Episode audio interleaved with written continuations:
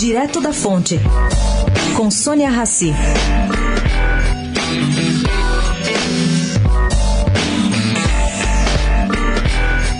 Fora dos holofotes, desde que deixou o MDB no ano passado, Marta Suplicy vem sendo sondada por diversos partidos para disputar a Prefeitura de São Paulo no ano que vem.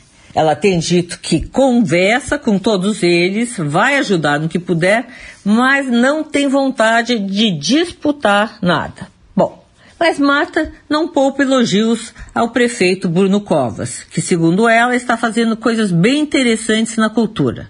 É uma área, segundo ela conta, que é uma área muito preciosa para essa ex-ministra. Ele mudou quando ele começou na prefeitura e depois começou a ter um caminho mais próprio e que ele pode sim ser um eventual candidato. Nisso, ela sinaliza que pode apoiá-lo.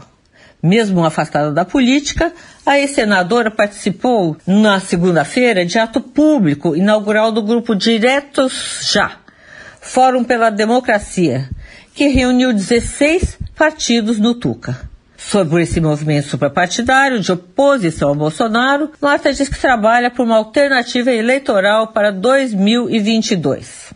Mas nada a ver com ela. Sônia Raci, direto da fonte, para a Rádio Eldorado.